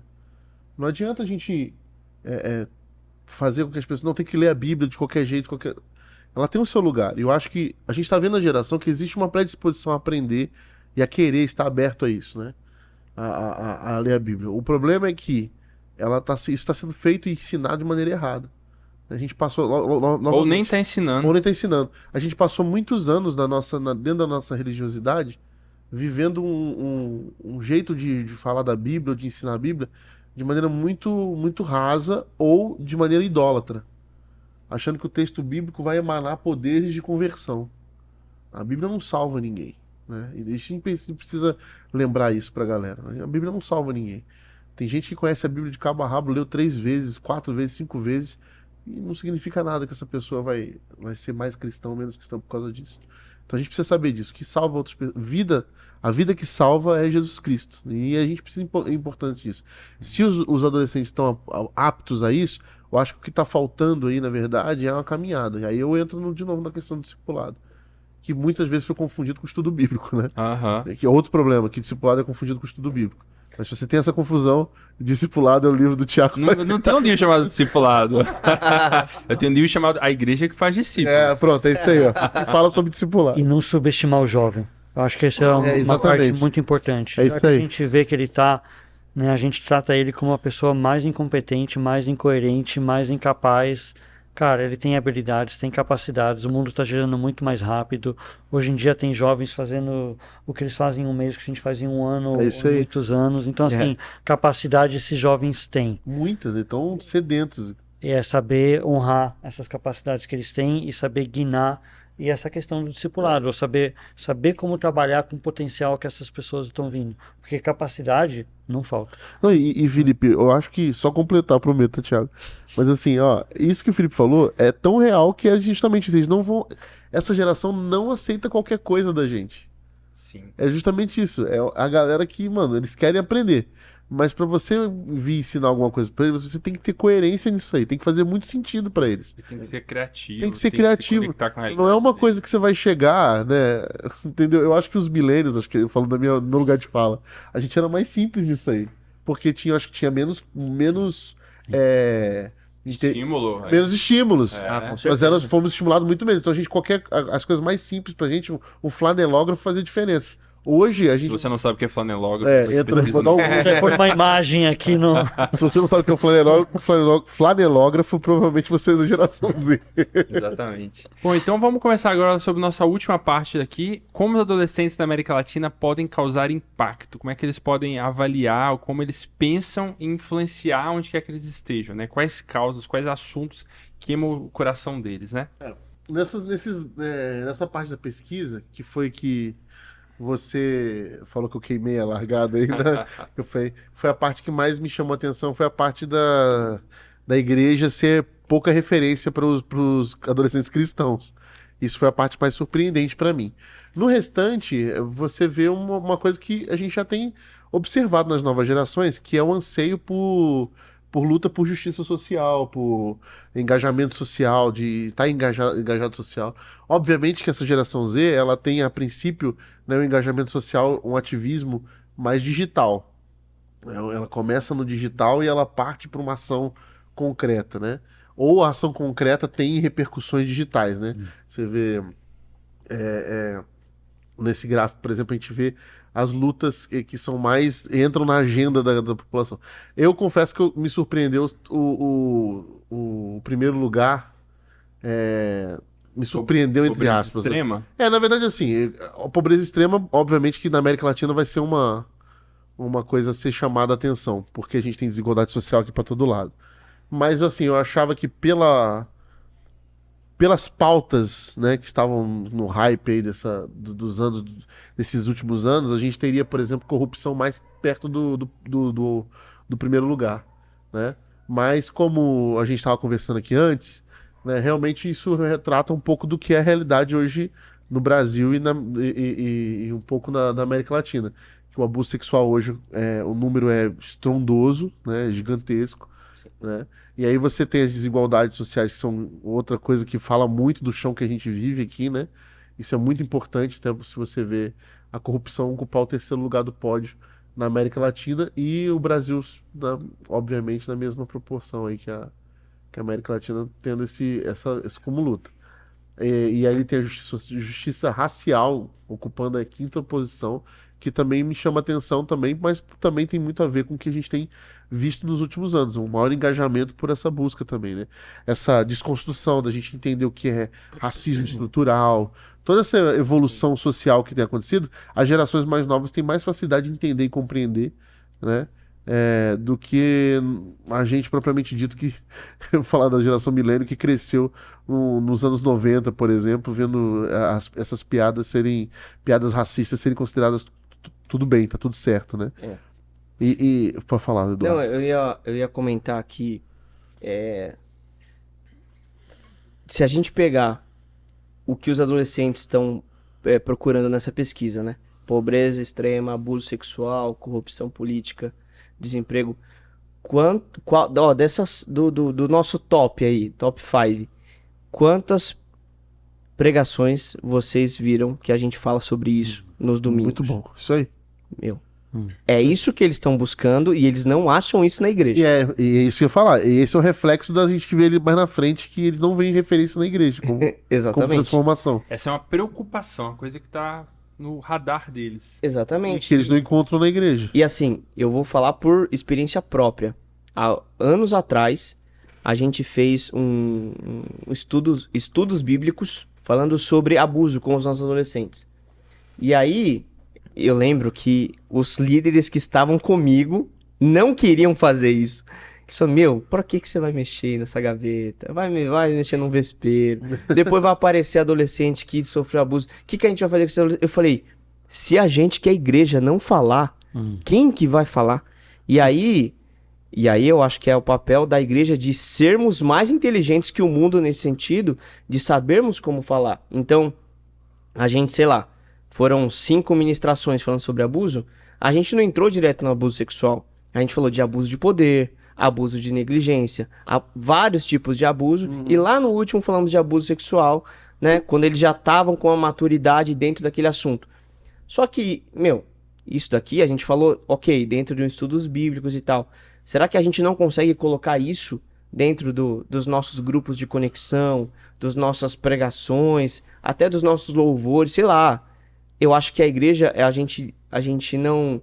A gente ficou um pouco preguiçoso em sermos inteligentes e criativos para Ah. colocar essas pautas dentro. Eu acho assim, Eduardo, mais ainda, o que você falou foi perfeito, cara. Eu acho assim que a gente tá muito acostumado a reagir às coisas. ser- a gente é reativo. E eu acho que a gente tem que mudar essa, essa questão da- de sermos reativos e começar a ser ativos no negócio, né, na, na sociedade, a ser, a ser protagonistas. Quantas vezes você vê, viu a igreja ser vanguarda de movimentos sociais transformadores, por exemplo, nos últimos anos, no Brasil? E- Que era o papel da igreja é na primeira da- igreja. Exatamente. Que era o papel, né? Durante É. a peste bubônica, quem se ressaltava era a igreja cristã. Exato. Que de fato estava lá. analfabetismo na- com- nas crianças, a igreja foi, criou a escola dominical, que era uma escola. Sistema pra- educacional da Europa dos Ex- anabatistas. exatamente. Que é- a igreja era vanguarda nos movimentos sociais. Calvino, tudo que ele fez na realidade, Abraham Kuyper, muitos outros Sim, exemplos, sim, né? sim, sim. Como alguém disse uma vez, né? A gente, como igreja, tá ocupando espaços públicos de poder para dizer o que a gente não quer. Exato. Mas a gente não diz o que a gente quer, o que, a gente quer propor pra Nós somos sociedade. reativos, cara. Só reativos. A gente às vezes a gente tá reagindo e, e não, não, não conseguimos criar culturas, né? Que, que façam sentido pra gente poder enfrentar problemas. A questão da homofetividade também, eu creio que o, o problema se torna ainda maior quando a gente deixou de acolher isso no passado. Uhum. Porque a gente prefere o quê? Essa fala que você falou nisso. Não mexe nisso, deixa isso quieto. A gente prefere não ver. A gente prefere deixar guardado nos armários. Só que nossos armários da igreja estão cheios de esqueleto. E a gente não tá querendo mexer nisso. Porque tá lá, tá no nosso. E aí o que acontece? O abuso sexual começa a acontecer dentro da igreja. Né? Os casos de. Esses casos de homoafetividade que são ignorados dentro da igreja, é, vários problemas de casamento, problemas que a gente nem imagina é, é, rolando dentro da igreja e a gente continua guardando esqueletos dentro do armário. Sim. Entendeu? Porque nós preferimos não ver, porque vai mexer num vespeiro que não é pra mexer. A gente tinha que ser mais corajoso, tinha que ser mais vanguardista nisso aí. Pegar e assumir o, protagonismo e dizer assim, vamos tratar disso aqui. A gente está discutindo gênero aqui agora, enquanto a, a- geração Z tá falando sobre poliamor. né? Tá atrasado, A gente tá né? muito atrasado. Eu lembro- Não, o mundo tá falando sobre mais de 100 gêneros diferentes, a gente tá com dois aqui, ainda, discutindo homem e mulher, entendeu? Então, assim, o que eu tô falando é o seguinte, a gente tá, tá muito aquém da discussão pra chegar na geração Z e dizer assim, ah, agora a gente tem assuntos que vocês vão se interessar aqui, vão ficar engajados pra mudança e ser uma referência. Sim. Eu lembro que uma vez eu estava conversando com um grupo de adolescentes, de escola, professores de escola bíblica de adolescentes no, meu, no Minas Gerais, onde eu morava, né? E aí a dúvida era assim: a gente fala sobre o quê? Sobre Efésios, sobre Apocalipse, sobre Mateus, Evangelhos do Antigo Testamento. Aí alguém falou assim: vamos, vamos fazer uma pesquisa com adolescentes? E ninguém falou assim: eu quero estudar sobre Efésios, né? Veio sobre como testemunhar da minha fé, como eu lido com os meus pais, como eu enfrento a pornografia, são assuntos da vida deles, né? Sim. E aí eu, eu lembro que um grupo de professores levantou e falou assim, mas, mas tá errado isso, a gente tem que conversar sobre a Bíblia, tem que falar sobre a Bíblia. Né? A cabeça dele ele não conseguia conectar as duas coisas. Não, E até que a gente falou, olha, não, a gente vai estudar a Bíblia, mas a Bíblia é a resposta a essas questões. Se eu propor para eles uma aula sobre é, Segunda Crônicas, não vai aparecer ninguém lá no meu domingo. Mas se eu falar sobre abuso sexual e usar a Bíblia como referência, alguns vão E a aparecer. Bíblia tá repleta disso. Totalmente. Tem um monte de casos, na, de, de- inclusive de abuso sexual na Bíblia, que a gente pode trazer. E foi isso que eu usei, da, eu usei da Bíblia quando a gente tratou desse assunto. É, eu, eu, uma vez eu acompanhei o meu pastor que ele foi convidado para participar de um evento onde ele ia falar sobre sermão, ensinar líderes de jovens é, como montar um sermão, né, como tornar um sermão ali dentro da, da realidade da galera e tal. E aí era, uma, era um, um evento fechado para líderes de jovens. E aí, depois que ele deu a primeira parte da palestra, ele falou: Gente, alguém tem uma pergunta? Eu não tô brincando, não me contaram, eu estava lá. E a- as mãos levantavam: Pastor, você é a favor ou contra a tatuagem? Eu juro que eu parei eu falei: Da onde surgiu essa pergunta? A gente tá falando de sermão, de como do nada surgiu. E assim, eu falei: É o que tava no Ah, coração dele, os né? adolescentes já É não que estão perguntando de tatuagem ele. É. há pelo menos uns 30 anos já ninguém pergunta mais sobre tatuagem. E eu falei, por que, que ele tá preocupado com isso? E assim, é uma desconexão muito distante da, do que eles estão procurando. Mas eu acho que isso tem muito a ver com a visão teológica que a gente tem de santidade, o que, que isso significa. Porque a cultura de muitas igrejas é de proteger tanto o jovem que quando ele chega na faculdade, a fé dele é desconstruída porque ele não foi preparada pela igreja a entender a identidade dele e o papel dele dentro da sociedade. Então, todo carnaval, o que, que a igreja faz? Fecha todo mundo dentro de um acampamento o mais longe possível de todo o barulho. Não é colocar ele para né? evangelizar. É asepsia. Então a gente esconde tanto e a gente deixa de falar, tudo vira um tabu que desprepara totalmente, porque aí o que, que ele vai aprender de sexo? Na rua, com os amigos. Onde que ele vai aprender sobre relacionamento? Na mídia. Onde que ele vai aprender sobre como conviver com a vida e que decisões tomar? É tudo fora da igreja, porque a igreja parou de conversar sobre esses assuntos porque achou que era muito polêmico, É. em vez de realmente endereçar e falar assim, cara, quais são suas perguntas? Né? Tipo, é Eclesiastes? É falar sobre 2 Coríntios? Ou é falar sobre pornografia? É sobre falar sobre relacionamento? É, homoafetividade? Como que isso se encaixa teologicamente, biblicamente, dentro de uma comunidade saudável com o que a pessoa está lidando? E como que a gente trabalha com isso, defendendo os valores ortodoxos cristãos? Eu acho que se a gente não conversar, e quanto mais a gente demorar para conversar sobre esses assuntos, mais jovens acaba, a gente acaba E- perdendo. E, e mais problemas a gente vai ter no futuro também sobre isso. É igual eu falar, uma afetividade ela é hoje um, um- problema a ser discutido dentro da igreja porque a gente também não soube lidar com isso quando começou.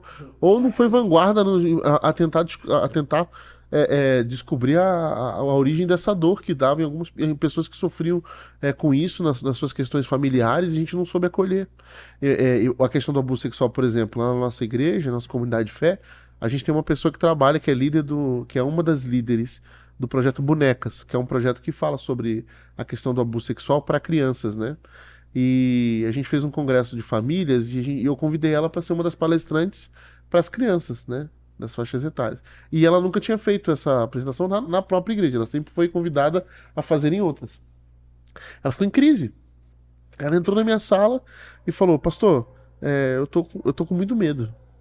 Eu falei: Mas você tá com medo de quê? Você sempre fez isso? Ela, então, mas eu nunca fiz aqui.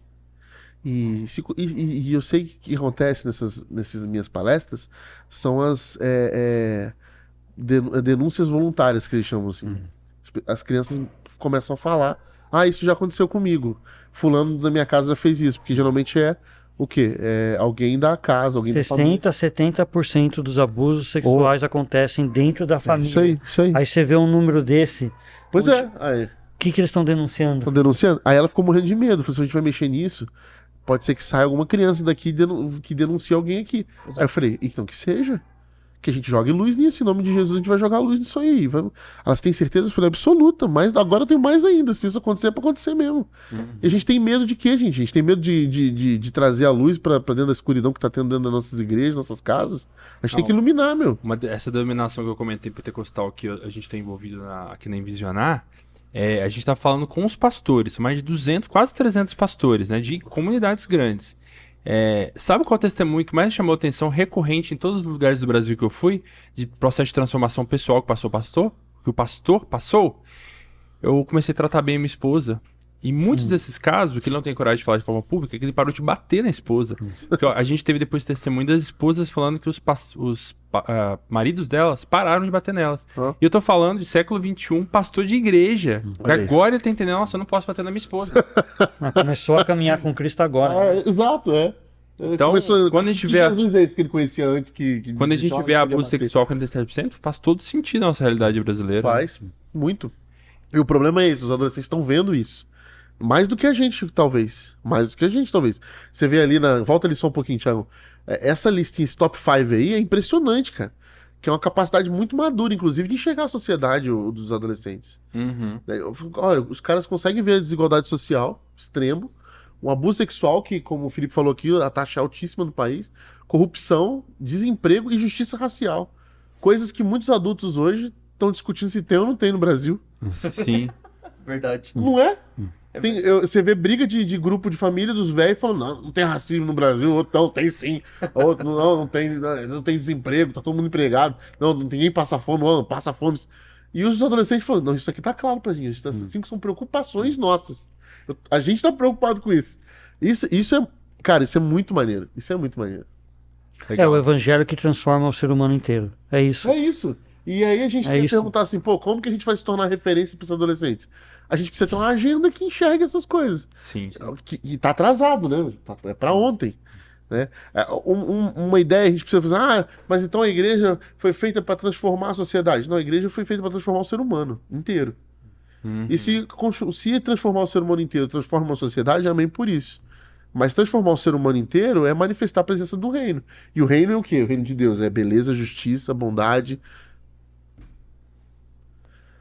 enfim, e essa, essa, esses dados de é, como que eu tô comprometido com isso é interessante também, porque você vê também muita a, essa clara, tipo, muita insegurança também em alguns pontos, mas muita vontade de mudar, né? Então, por exemplo, você tem eu, a confiança, né, que é o meio termo, eu tô confiante que eu sou capaz de fazer isso, mas não sei se eu me comprometo tanto nesse, nesse ponto, entendeu? Que são três níveis, né? Eu posso é. até achar que é uma coisa importante, que já é, é ótimo. É. A maioria entende que é importante se engajar com, com a Isso. relação à justiça. Mas vai impacto. caindo conforme o comprometimento hum. vai aumentando. Eu até estou confiante que eu sou capaz. Será que eu realmente sei que eu posso causar impacto? Eu, eu tenho é. ferramentas na minha mão? É. Agora, o compromisso, se eu vou me engajar, já cai bem mais, né? Bem mais. Você vê que na América Latina essa preocupação é muito maior, porque ele vê a necessidade maior. Exato. Né? É. Eu acho que volta ao tema que a gente estava conversando. Quais são os espaços espaço que as igrejas e movimentos estão dando para esses jovens tomarem posições de liderança para poderem participar dessa transformação.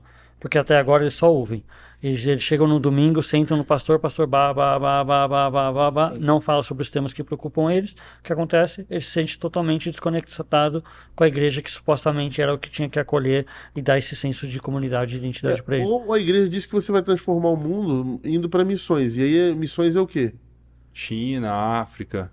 É, ou, ou transculturais, ou, ou você pegar um, um papelzinho e distribuir na rua. E há quantas décadas que a gente não está ouvindo que essa é a geração que não teve nunca igual, que essa é a geração escolhida. A gente está ouvindo isso desde os anos 50. É. Então, assim, todo, toda década a gente repete isso para os nossos jovens, jogando o peso das coisas que a gente falhou e fala, jovem, tá aí, mas não capacitou, não deu espaço e não caminhou junto para falar assim, ó, isso que você consegue realmente fazer. Teve uma vez que eu participei de um projeto é, que eles chamam missionário lá, lá no estado de Minas, que eles mandam vários adolescentes para vários cantos do, do estado de Minas que são mais pobres, assim, mais carentes.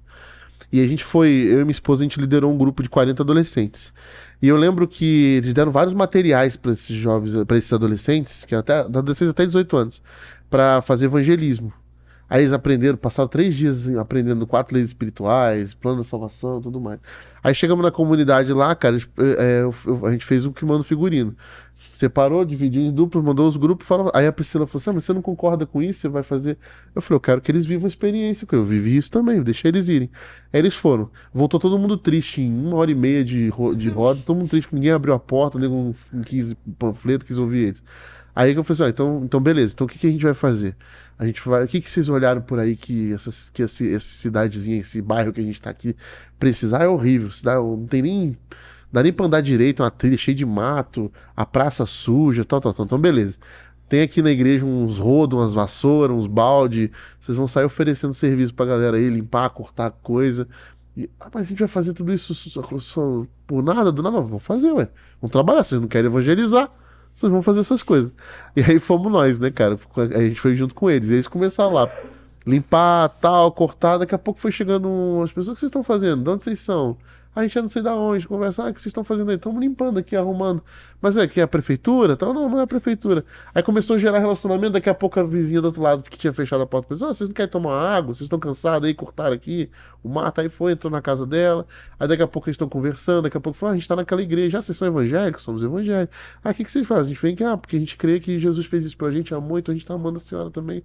Ah, é? E vocês vão ficar aí até quando? Vou ficar tal dia, ah, posso ir lá visitar vocês? Vocês estão, vou levar um bolo. E aí, mano, a gente passou uma semana.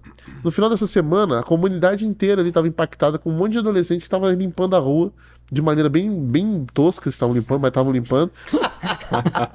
porque simplesmente porque queriam a amizade da galera lá. E no final todo mundo participou desse cu de despedida, ouviram de Jesus, a gente se converteu, tal, tal, tal, tal.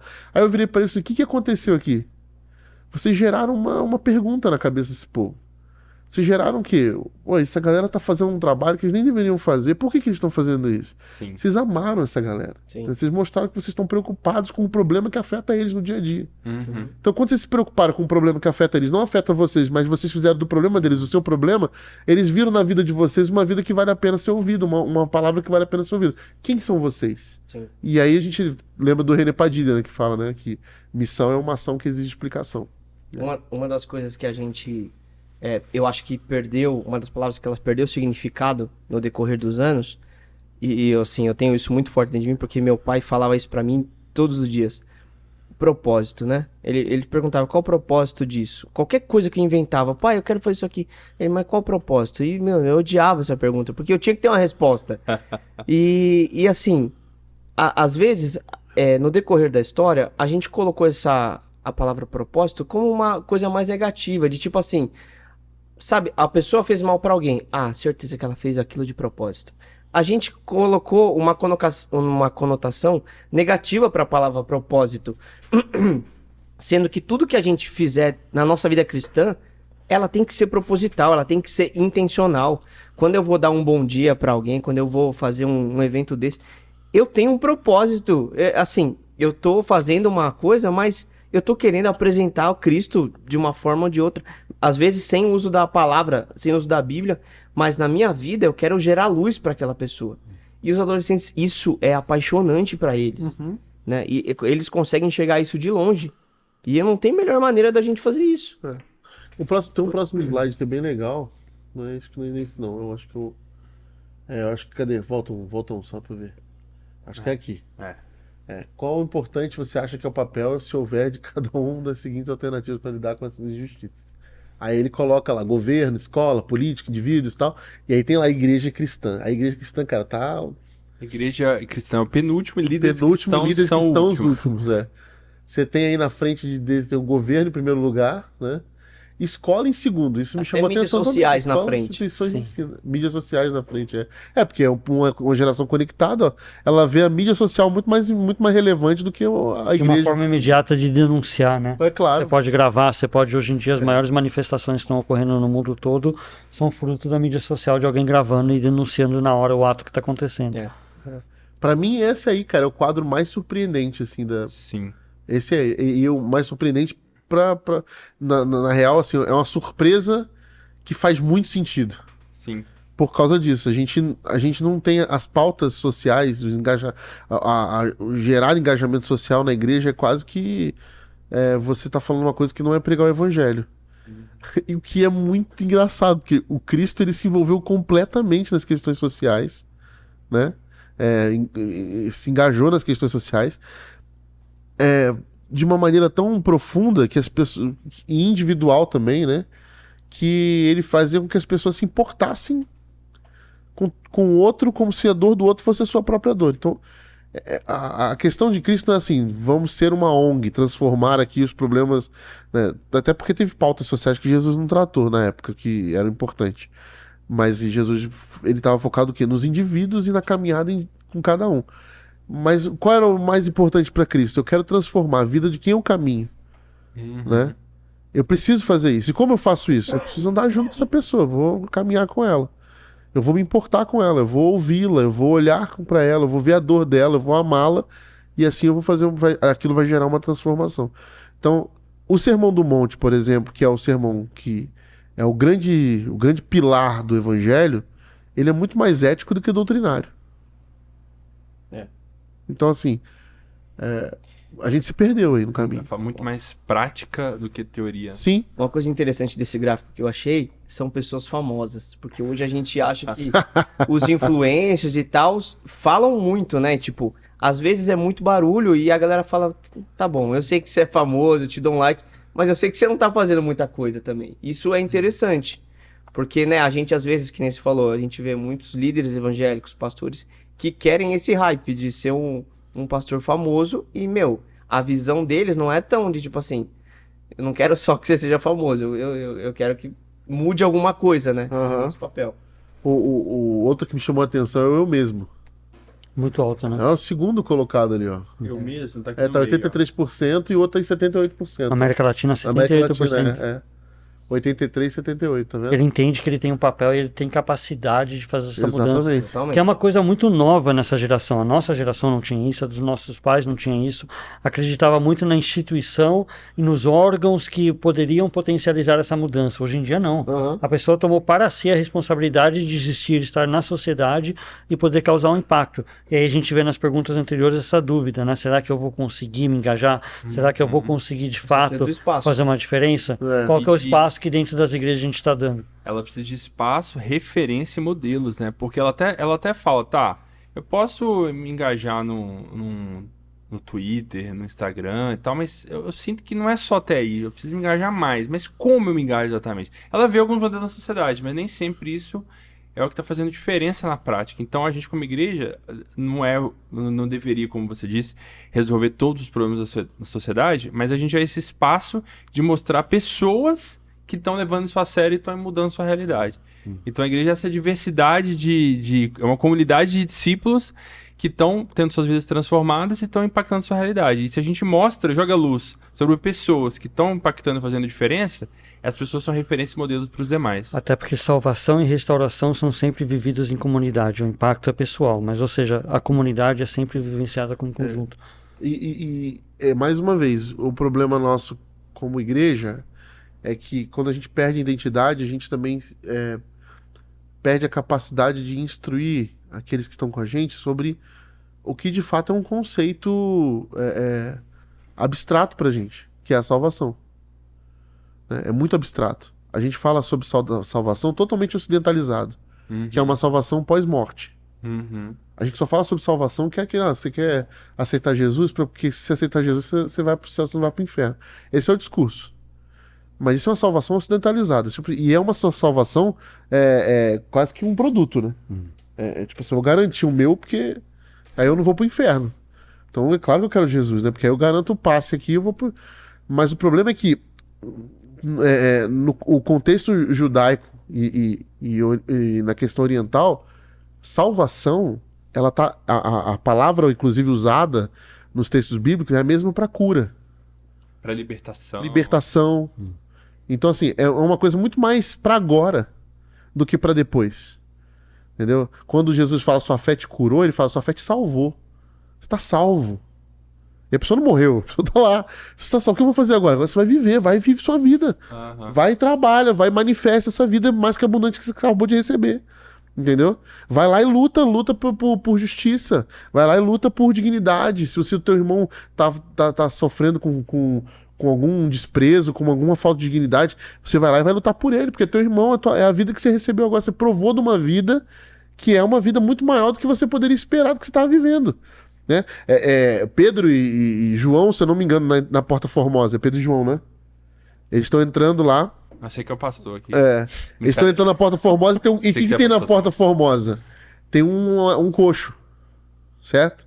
Um coxo que é colo... ele era colocado, diz o texto bíblico que ele é colocado ali todos os dias pelos fariseus. É muito bom esse texto. Ele é colocado estrategicamente todos os dias na, na porta do templo, né? Para quê? Para pedir esmolas. Por quê? Porque ele abastece um sistema religioso, né, que explora a fé e a pobre, coitado, o pobre, a, do, a né? doença, a debilidade de um ser humano que é colocado ali, quase que, que, que, que quase não, estrategicamente. Pedro e João, eles vão lá e falam assim: ó, não tenho, eu não tenho ouro nem prato que eu tenho, eu te dou. O que, que eles têm? Vida. Uhum. Vida mais que abundante em Jesus Cristo. Então eu ofereço para você. Uhum. Você tá salvo. Aí, aí ele é salvo. O que é essa salvação que ele ofereceu ali? Porque eles não, eles não chegaram para você, você, você, você, olha aqui, cinco, quatro leis espirituais. Não. Ele ofereceu uma salvação que deu pernas para ele ir para dentro do tempo, pular e dizer: fui curado, fui curado por esses discípulos de Jesus. Eles me libertaram. O que, que aconteceu depois disso? Você quebrou, você acaba de quebrar um sistema religioso, um sistema de opressão que escravizava aquele, aquela pessoa e que o colocava ali preso a uma situação de, de, de, de morte que acontece com Pedro e João? Eles são, são levados para, oh, vem cá, vem cá, vamos conversar, por quê? Porque eles mexeram no sistema é, opressor da época, entendeu? E ó, tinha alguém anunciando Jesus a partir da, desse início Exatamente. E aí, quando eles foram cobrar, Pedro fala isso, assim, olha, vocês podem fazer o que vocês quiserem com a gente, mas eu não vou deixar de anunciar as palavras que eu ouvi de Jesus Cristo, as palavras uhum. de salvação. Palavras de salvação. Palavras que fazem o quê? Libertam de um sistema opressor pessoas que foram tiradas de dignidade, pessoas que foram alienadas das suas dignidades. Tem um livro que é muito bom para falar um pouco sobre esse conceito de salvação amplo na mentalidade hebraica, que é um livro chamado O Êxodo Definitivo, de Danielle Strickland. É um livro sensacional que ela mostra isso biblicamente, como o conceito da salvação ele não envolve só mandar minha alma para o céu, mas essa transformação e libertação completa né, do indivíduo. Fica a dica aí. Acho que é isso, né? Passamos por todos os pontos aqui. Acho que tem, tem mais algum slide desse aí, não? Acho que não, acho que foi, né? É, tem um último. Ah, o último que é. É. Que é como as uh, principais causas ou coisas que os adolescentes precisam para causar impacto, né? Que que ele precisa de ajuda para causar mais impacto, né? E aí, olha que interessante, né? Ele precisa de encorajamento, né?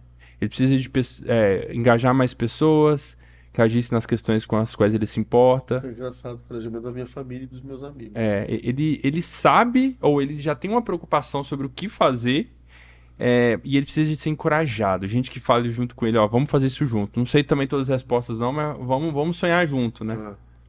Muito legal. E até o último, né, que alguém é, me ensine como lidar com injustiça. É o último colocado. Não é que ele não precisa de ajuda, mas é que, ó, é na minha leitura, né? Eu acho que ele precisa mais de encorajamento do que que alguém diga exatamente como ele tem que fazer, né? Sim. Porque o adolescente não gosta que alguém diga exatamente como ele faz tudo. Ele quer ter essa liberdade criativa de pensar tá, a sua realidade. Ele tá aberto a aprender, né? Coisa que nós, já mais velhos, já temos uma dificuldade. Você chega no ministério da, da, lá da igreja, você quer, pergunta sobre voluntário, os adolescentes mesmo você não sabem o que é uma câmera, o que é um, uma Black Magic, ele vai lá, oh, deixa eu ver como é que mexe nisso aqui, e ele vai querer aprender. Sim. Já os mais velhos, você vai ter muita dificuldade com o voluntário. Você pode ver que a maioria dos voluntários nas igrejas é gente nova. Sim. Muito bom. É, eu acho que uh, uma palavra rápida aí, o que, que ficou para cada um de vocês, uma síntese desse relatório, né? Pensando em realidade e oportunidades. É, começando aqui, já que eu fiz a pergunta para ficar mais claro, uma coisa que eu li do relatório que, que eu entendi do relatório que para mim foi algo muito interessante foi de enxergar essa realidade nua e crua, né? Que eu acho que todo mundo pode fazer essa leitura, como o Rodrigo sugeriu também, fazer essa leitura junto com os adolescentes da sua igreja para sentir mais na pele se isso é real ou não. Mas a realidade nua e crua de que os adolescentes estão interessados em Jesus, querem ter um relacionamento com ele, mas não enxergam na igreja e é, nos líderes é, cristãos pessoas, referências para liderar esse processo de, de aproximação com Deus e com a sociedade. Então, ao mesmo tempo que é uma, uma oportunidade da gente alcançá-los, é um grande desafio para a gente, como líderes cristãos, mudar essa mentalidade de ser igreja, né? Para conversar com ele e realmente levá-lo a se aproximar de Jesus. Então, essa é a minha fala. Hum.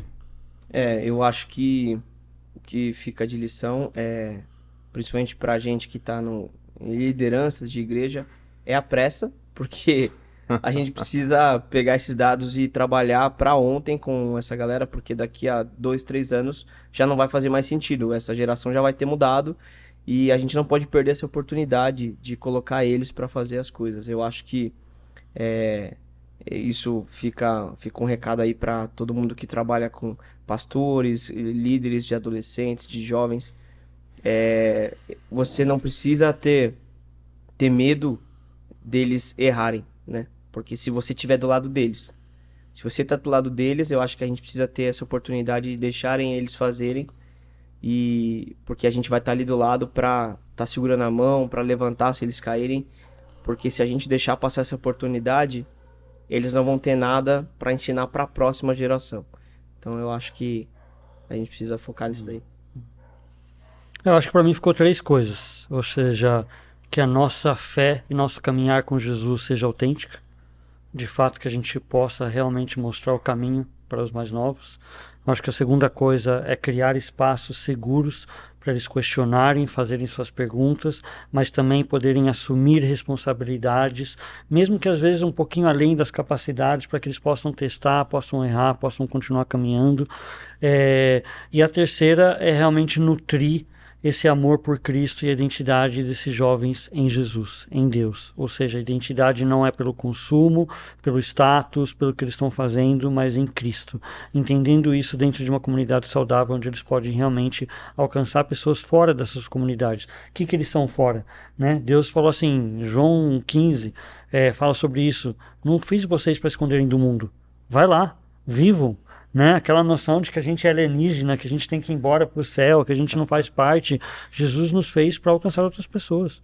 Nós somos o Evangelho. A gente traz o Evangelho de redenção, de restauração, de mudança. Então acho que fica esses três desafios aí. A gente como que trabalha com ministério, que trabalha com igrejas, a gente poder estar trabalhando é, bem isso para que a gente possa realmente estar se aproximando com essas novas gerações, não só a geração Z, mas a Alfa e todas as outras que estão vindo por aí.